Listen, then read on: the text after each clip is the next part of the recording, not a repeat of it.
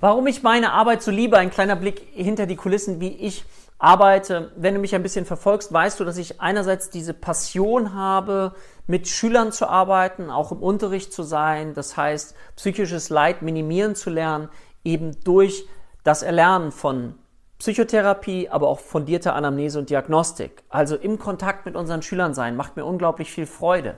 Auf der anderen Seite habe ich eine eigene Praxis, wo ich Patienten habe und noch weitere Therapeuten im Rücken, die mich dabei unterstützen.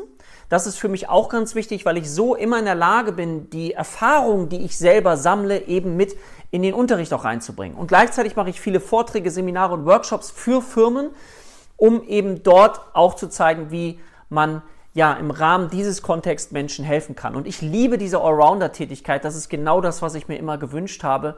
Und deswegen macht mir das, was ich tue, so Freude. Und deswegen schau mal, was dir am meisten Freude macht in